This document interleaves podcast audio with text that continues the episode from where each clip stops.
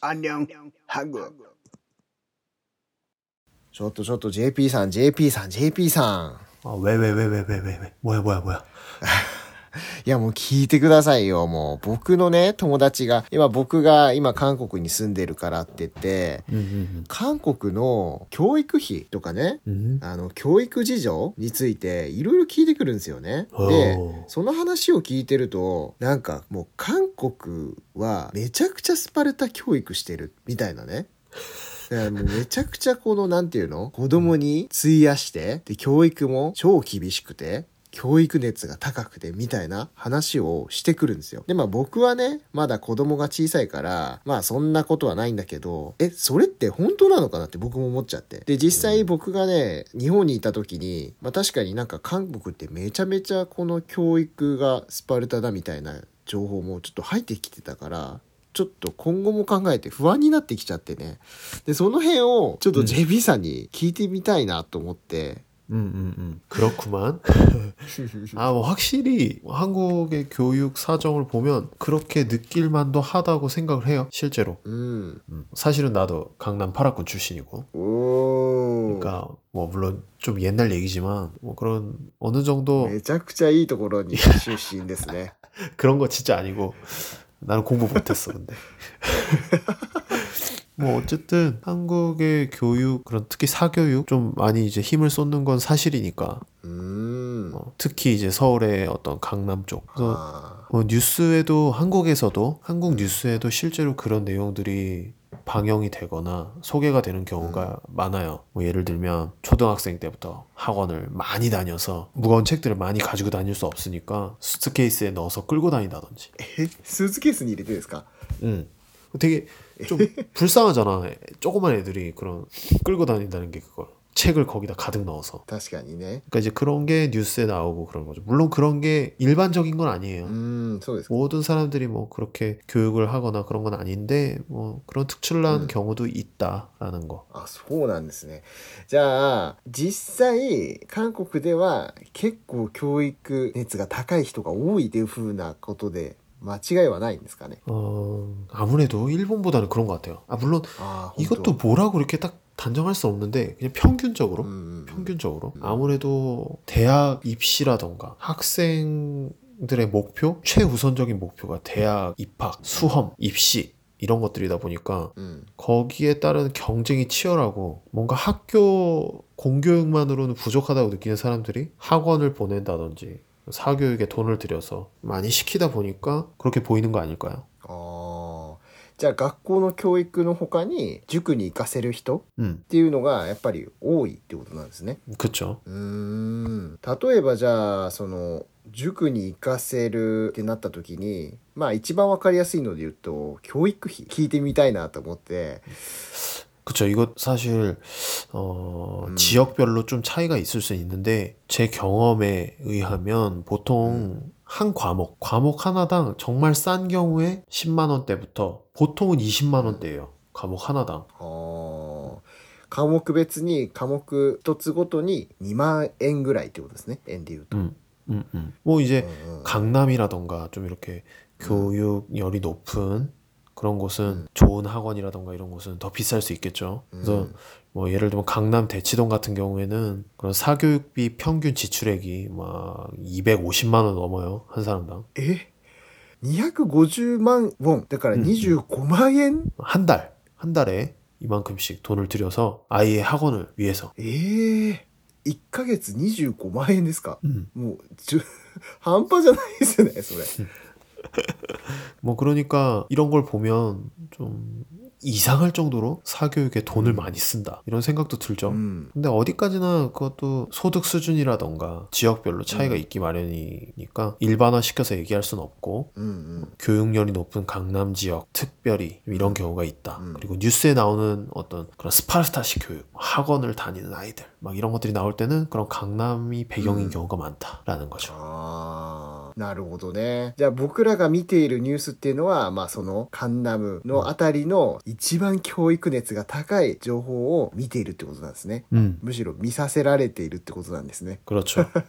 어쨌든 그런 것들도 사회의 한 가지 일면이다 보니까 うん。 또 한국에서는 그런 사교육비나 이런 것들이 좀 사회 문제 이렇게 인식이 되고 있거든요. うーん。なるほどね。じゃあ、えちょっと話を変えて、例えば英語教育についてはどうなんですかね。 어, 그렇죠.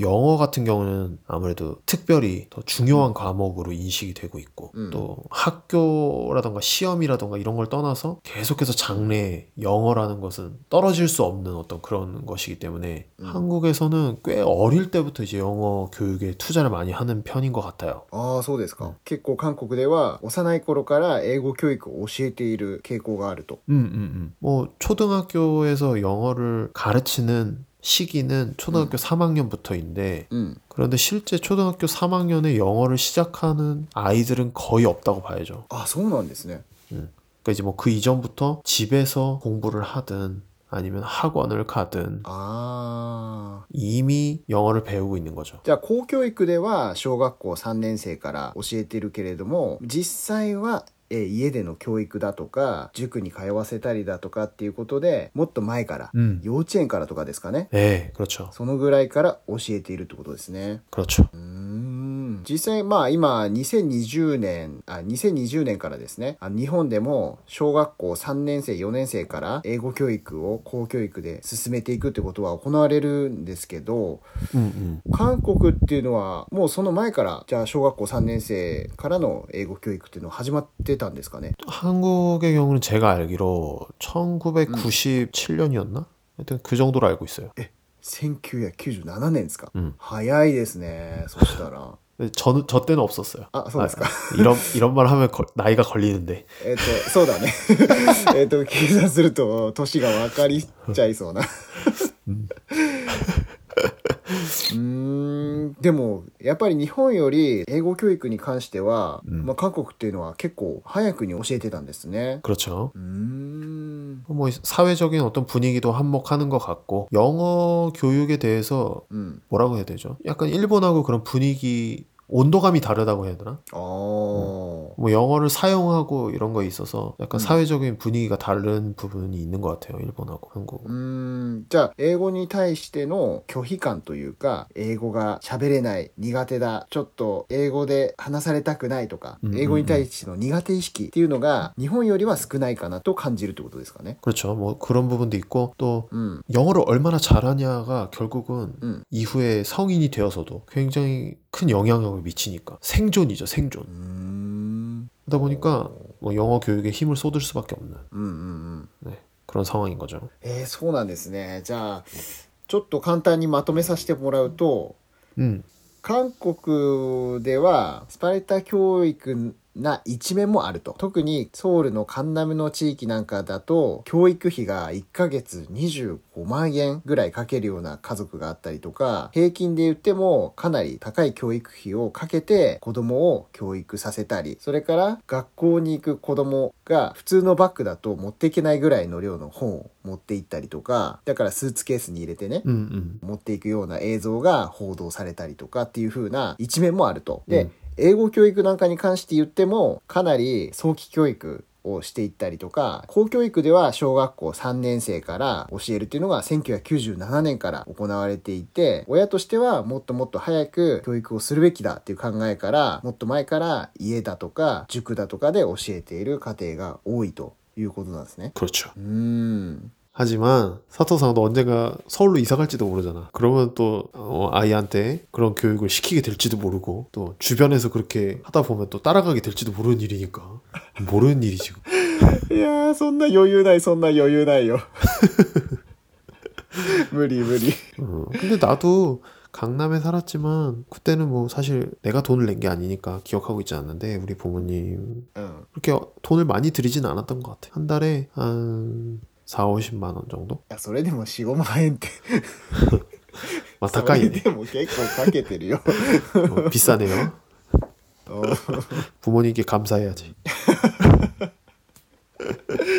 でも本当、まあ、カンナムを筆頭に、でも韓国では割とそういった教育熱が高かったり、英語に対しての拒否感、苦手意識っていうのが少ないということがよくわかりました。JB さん、僕これで友達にやっと言えます。ありがとうございました。 감사합니다. 最後まで聞いていただきありがとうございます。もしラジオの内容が面白かったなとかためになったな、そんな風に思ったら SNS でシェアしていただいたりとか、ポッドキャストの高評価していただけるととても嬉しいです。また概要欄には文字起こしスクリプトが無料で見れますので、もし今日のわからなかった単語がありましたら、そちらでぜひチェックしてみてください。また、ご質問やご意見がありましたら、僕の Twitter アカウントを載せておきましたので、DM やコメントをしていただけたら、僕が直接返信したいと思いますので、そちらもぜひよろしくお願いします。それではまた。バイバイ。じゃあね